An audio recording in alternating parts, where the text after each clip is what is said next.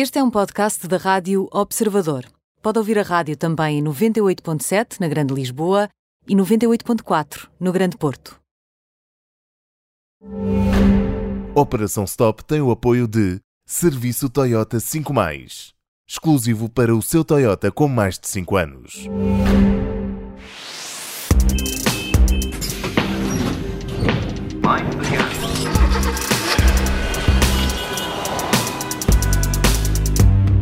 E já cá estamos com o Alfredo Lavrador. Muito boa tarde, Alfredo. Um prazer voltarmos a falar. Olá, Nelson. Ora, viva, Alfredo. E João, tudo para ti também. Tudo um bem? Oh, Alfredo, se não, se não, te importas, hoje vamos fazer isto um bocadinho ao contrário. Eu lanço o tema.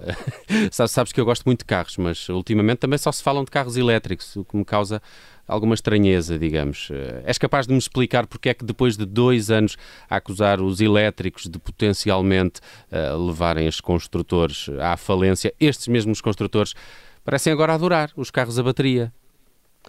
Bem visto, Nelson. Tá, estás-te a estrear... Estou bem, não é? ao melhor nível das tuas, nas tuas novas funções. É, sabes que essa questão eh, espelha bem o que se passa atualmente na indústria automóvel. A Comissão Europeia obrigou à, à redução de, das emissões de dióxido de carbono para combater o aquecimento global. Todos nós sabemos disso. Mas para o conseguir, a única solução para os construtores tradicionais, aqueles que se especializaram em motores a gasolina e a gasóleo, era apostar forte nos veículos elétricos. Mas isso implicava aventurarem-se numa tecnologia que desconheciam e investir em novos modelos e novas fábricas com custos brutais. Daí a ideia de que a necessidade de produzir elétricos competitivos ameaçava conduzi-los à falência. E foi este o discurso a que tu fizeste referência e que todos nós ouvimos durante muito tempo. Alfredo, mas então o que é que mudou para que estes mesmos construtores tradicionais passem a defender os elétricos?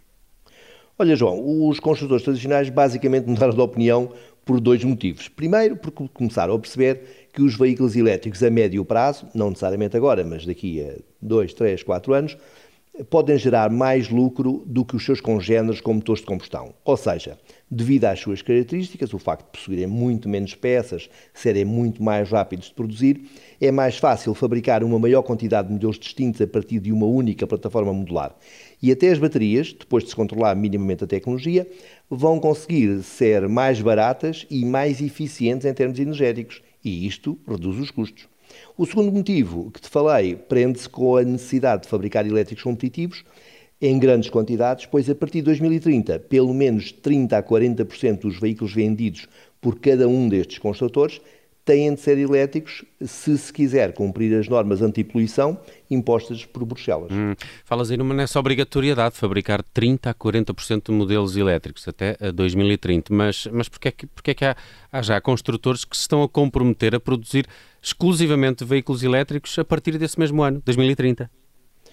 É bem observado, Nelson. A Jaguar, por exemplo, fez mais do que isso e comprometeu-se a fabricar exclusivamente elétricos a partir de 2025. Mas é um facto, como tu referiste, a, a generalidade das marcas garante que até 2030 vão abandonar definitivamente os motores de combustão.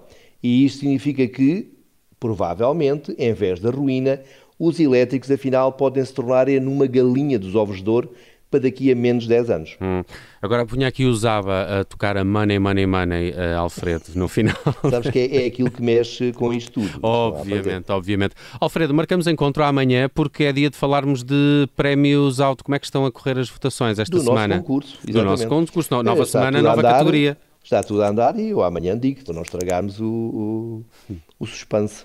Vamos a isso. Amanhã marcamos encontro mais ou menos por esta hora para nova conversa aqui com o Alfredo Lavrador, ele que é também um dos dinamizadores dos prémios Auto. Passem uh, pelo site do Observador, tem lá uma secção uh, só para estas uh, votações e no final de contas até podem ganhar um Toyota Yaris. Alfredo, bom resto de dia e até amanhã.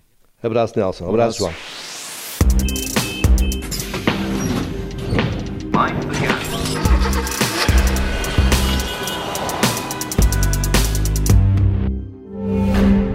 Operação Stop teve o apoio de Serviço Toyota 5 Mais. Olha que já tem idade para ter filtros. E para lhe porem um travãozinho, não? Afinal, que idade é que acha que tem? Hein? Se o seu Toyota tem mais de 5 anos, já tem idade para desfrutar dos preços fixos do serviço Toyota 5 Mais. Aproveite os packs de serviço a partir de 55,90€ e ainda lhe oferecemos o check-up. Toyota 5 Mais um serviço exclusivo para o seu Toyota com mais de 5 anos.